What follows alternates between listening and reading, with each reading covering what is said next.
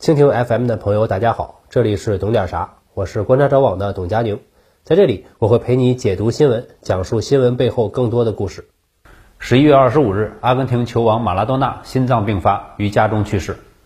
今天就让我们回到一九八六年，回到迭戈·阿尔曼多·马拉多纳最传奇的那一年，重新回顾那些闪耀于足球史上的瞬间。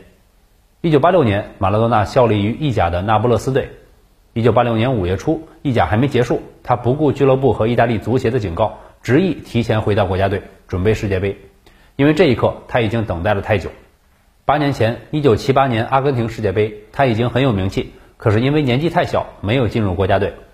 四年前的一九八二年西班牙世界杯是他参加的第一个世界杯，他在与巴西队比赛时，脚踹对方巴蒂斯塔的小腹，被罚出场，这也是他职业生涯最低落的时刻。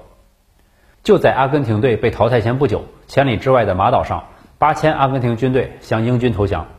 赛后采访上，马拉多纳难过的说：“他们本想为正在受难的祖国献上一场胜利，可惜并未如愿。”此后，他在巴塞罗那效力两个赛季，又转战意甲的那不勒斯，曾染上肝炎，脚踝受伤，被迫离开球场，也曾率领保级弱旅屡创佳绩。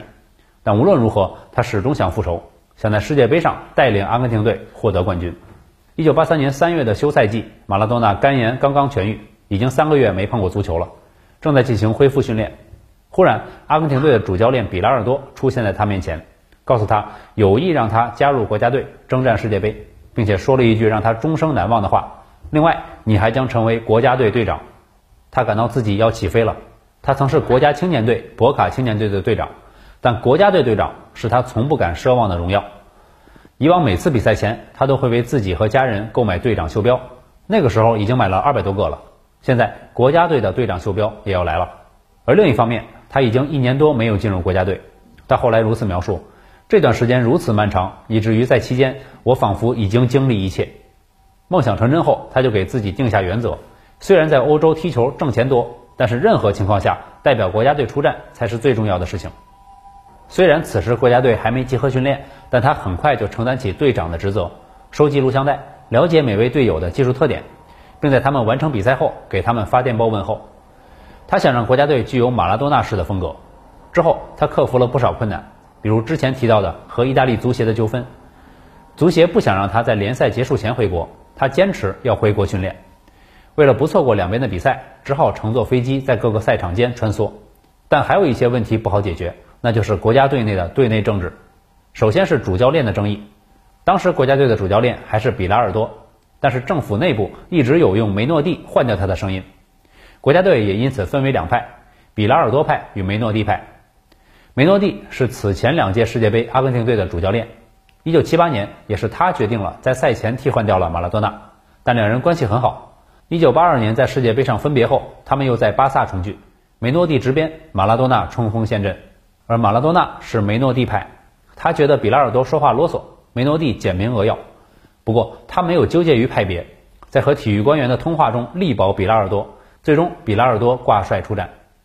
第二个问题是队长争议，帕萨雷拉是前任队长，也是另一位明星球员，马拉多纳成为队长让他如鲠在喉，如芒在背，他一直都想夺回队长和领袖的位置，为此双方起了不少冲突，队员也在两人之间选边站队。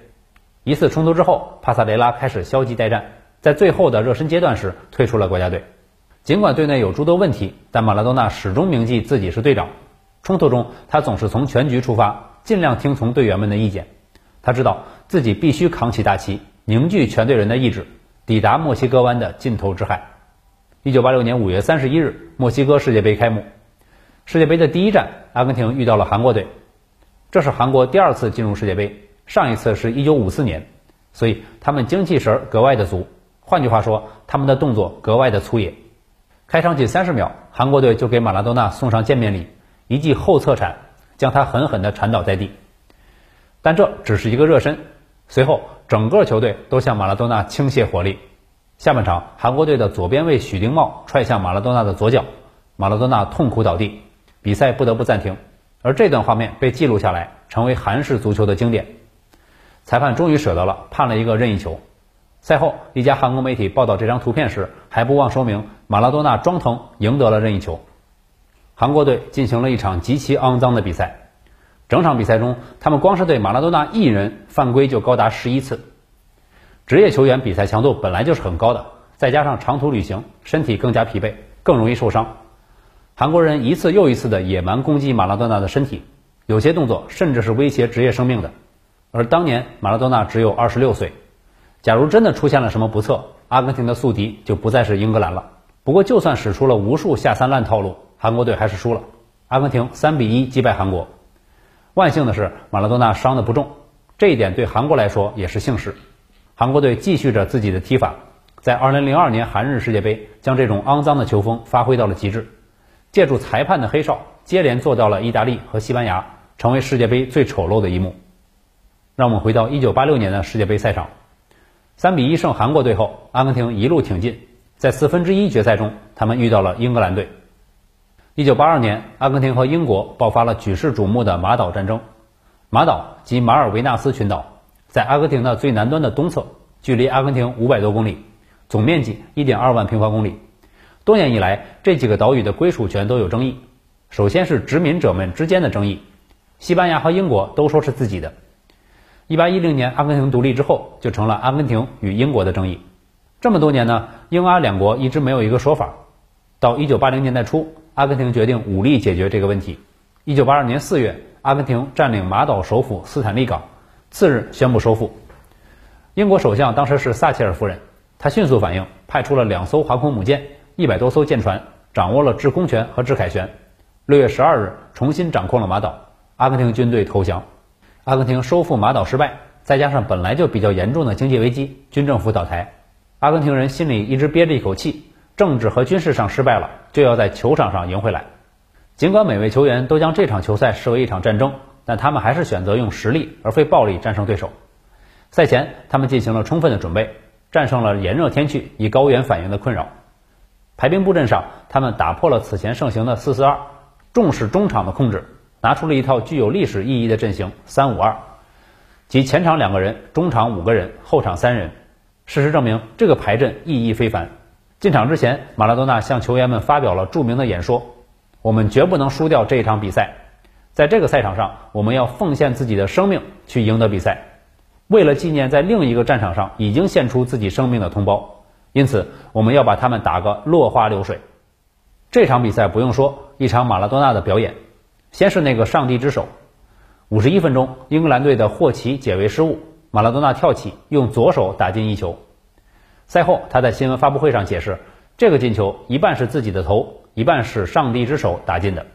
这个就是上帝之手的由来。场上许多人都看到了，可是边裁和主裁都处于蒙圈状态。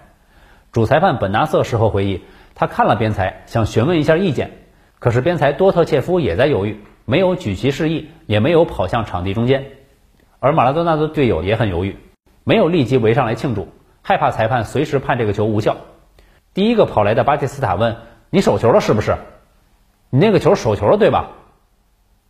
然后马拉多纳回答他：“你别管，继续庆祝。”国际足联对于场上的规则改变是非常缓慢、谨慎的，多年都没有使用回看技术。VAR 是在三十二年后的俄罗斯世界杯上才正式使用的。不管怎么样，那个球就是这样进去了。英格兰前锋加里莱因克尔也在场，后来还为英格兰攻入一球。他在多年后在马拉多纳的老家采访了马拉多纳，当时马拉多纳明确承认了是手球，也表示这并不是对英格兰球迷的不尊重。在那样的场合下，边裁和主裁同时没有发现违规的概率很小。他仿佛得到了上帝的眷顾，上帝向我们伸出了手，他帮助了我们。当时英格兰的门将希尔顿一辈子也没有原谅马拉多纳，他还在将退役的时候说：“我绝不会邀请马拉多纳来观看我的告别比赛。”不过这话说的也有点突兀，人家马拉多纳根本也没想去。英格兰的球员、球迷、媒体多年以来都对那个球耿耿于怀，进行了一轮又一轮的口诛笔伐。不过接下来的进球在任何角度上都没有争议。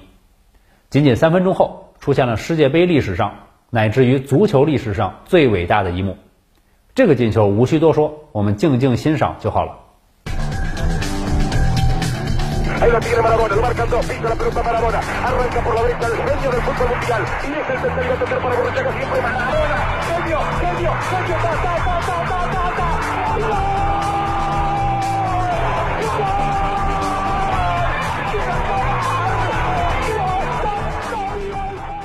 这场传奇的比赛，阿根廷2比1获胜。英格兰队表现得很有风度，虽然对马拉多纳有过几次侵犯，不过都礼貌地将他拉起。他们甚至没有对马拉多纳进行专人盯防，这个让马拉多纳可以很自由地移动。此后的征途中没有更激烈的场面，但依然传奇。阿根廷先后击败比利时和西德，时隔八年后再次捧起了大力神杯。这就是马拉多纳的一九八六。虽然他已离我们而去，但也许无数年后，人们还会津津乐道地提起这一年中许多轶事。第三部分，我们就来讲一讲一九八六年后马拉多纳都做了什么。早在1984年，马拉多纳就加盟了意甲那不勒斯队，在他的带领下，仅用三年，那不勒斯就从一支堪堪保级的弱队成长为一支劲旅，并于1986-87和89-90赛季两度获得意甲冠军。1990年世界杯，意大利之下，当时马拉多纳带领阿根廷队闯进决赛，他们的对手是联邦德国队。当时马拉多纳实力依然如日中天，但阿根廷整体状态较差，最后以0比1败给了联邦德国。九零年世界杯结束之后，马拉多纳继续效力于那不勒斯，但一九九一年三月，他被查出吸食可卡因，遭禁赛十五个月。一九九三年，他重返阿根廷足坛，次年带队参加了美国世界杯，这也是他运动员生涯中的最后一届世界杯。在小组赛阶段，阿根廷四比零血洗希腊，二比一战胜尼日利亚。已经三十四岁的马拉多纳仿佛又回到了巅峰，但他被非法组委会查出服用麻黄碱，再次遭到禁赛。随后几年间，马拉多纳没有再踢出什么成绩。一九九七年退役，但他没有彻底告别赛场，而是以教练的身份带队征战。只是他的执教生涯并不长，没有他的运动员生涯那么出彩。罕有的高光时刻是作为主教练带队参加二零一零年世界杯，但是在四分之一决赛上遭到了德国队四比零横扫。他的执教能力也受到了球迷的质疑。在体育生涯以外，他的政治倾向也时常惹人关注。他的纹身足以展示出他左翼的情怀，他的右臂纹着切格瓦拉，左小腿上纹着菲德尔·卡斯特罗。切格瓦拉是受人歌颂的英雄，而卡斯特罗曾经是活着的传奇。两千年前后，马拉多纳正处于人生的低谷，退役后的执教生涯并不见起色，身体还遭受了疾病、酗酒和毒瘾的摧残。他患上了严重的心脏病，后来数次病危，最严重的一次是2004年4月被送入了 ICU。他想去美国治疗毒瘾，但是被拒绝。很多阿根廷的医院也怕惹麻烦，不敢碰他。最后，卡斯特罗向他伸出了援手，他在古巴常住，并且接受了治疗，两人还成为了好友。马拉多纳也被称为卡斯特罗麾下的三门徒之一，另两位是委内瑞拉的查韦斯和玻利维亚的莫拉莱斯。他与查韦斯走得很近，还曾经表示坚定支持查韦斯，至死不渝。查韦斯去世后，马拉多纳力挺马杜罗。前几天，马杜罗还发推特称，曾经马拉多纳暗中帮忙运送食物到委内瑞拉。他还表示，迭戈过去式，也将永远是一个反抗世界上不公正和压迫的伟大叛逆者。他的反美立场很坚定。1994年，他被查出用药遭禁赛一事耿耿于怀，认为是美国与国际足联勾结，用下流手段赶走了他。从此以后，他就没有少公开的黑美国。在他的个人纪录片中，他多次身穿不实“垃圾”字样的反美 T 恤衫，并称他是世界头号杀人犯。这样炮轰美国的举动，让他赢得了许多拉美人民的好感。一九九六年，他曾经带博卡青年队访华，在工体与国安队踢了一场比赛。之后，在昆仑饭店吃烤鸭，他对陪同人员说：“你们有这么好吃的东西，不要去引进那些美国快餐。”参观故宫时，又是有感而发称：“这是全世界最伟大的一座博物馆。”我希望那些曾经抢夺过这座博物馆的强盗们归还属于中国人民的艺术品。他还在自己的纪录片中称，中国不会成为美国的殖民地。在他看来，反美主要是反对美国文化输出的那一套，警惕软殖民。在私生活上，马拉多纳饱受争议，他的风流韵事实在太多。第一段情感经历在19岁，他与17岁的克劳迪亚·维拉法恩相识，两人感情很好，在马拉多纳赴欧洲踢球期间都维持着感情关系。一九八九年，两人结婚，二十五年后分手。之后，马拉多纳先后认下了五个私生子，另有更多未经证实的江湖传说。比较著名的是他的小儿子迭戈·阿尔曼多，他出生于一九八六年，是他效力于意大利那不勒斯的时期。其实，意大利法庭在一九九三年就宣判了，但马拉多纳拒绝进行 DNA 测试，以证实或否决法庭判决。这事儿就这么拖着，直到二零一六年。他才正式承认小迭戈是他的儿子。二零一三年，马拉多纳与前女友维罗妮卡·奥赫达生有一子。二零一五年，又认了一名女儿，是与夜总会工作人员所生。二零一九年，他又认了三个古巴孩子。当时马拉多纳的女儿吐槽说：“再来三个就组成一支球队了。”作为一名足球运动员，马拉多纳站上过世界之巅，是天才中的天才，一个人就能够统治整场比赛。